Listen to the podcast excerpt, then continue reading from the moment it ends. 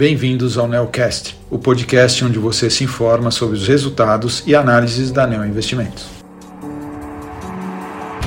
Olá, aqui quem fala é Mário Schauch, gestor do fundo Neo Multistratégia 30, e estou aqui para conversar com vocês sobre o desempenho do fundo no mês de janeiro.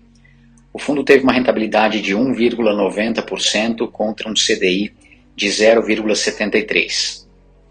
Dividindo esse resultado entre as nossas estratégias, nós tivemos um ganho de 0,74% na estratégia de ações, sendo que deste resultado 0,27% vieram de posições direcionais compradas principalmente nos setores de consumo e saúde, e um ganho de 0,49% em operações de long short, principalmente nos setores industriais e de consumo. Nós também tivemos ganhos importantes em operações de long short entre os setores de saúde e de consumo.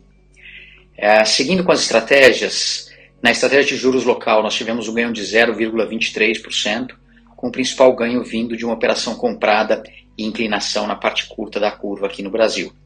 E na estratégia de juros internacional e de moedas tivemos um ganho de 0,41%, sendo os maiores ganhos numa posição comprada no real contra o peso mexicano e na compra de taxa de juros nos Estados Unidos e na Austrália.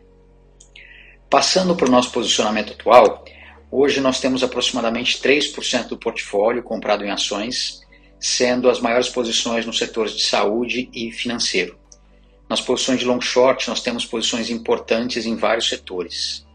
Na estratégia de juros local, nós temos posições de compra e venda de inclinação espalhadas em diferentes trechos da curva de juros, sendo a maior posição é, uma compra de inclinação na parte mais longa da curva posterior ao vencimento de 5 anos. Na estratégia de juros internacional e de moedas, nós zeramos a posição comprada no real e diminuímos posições compradas em juros internacionais.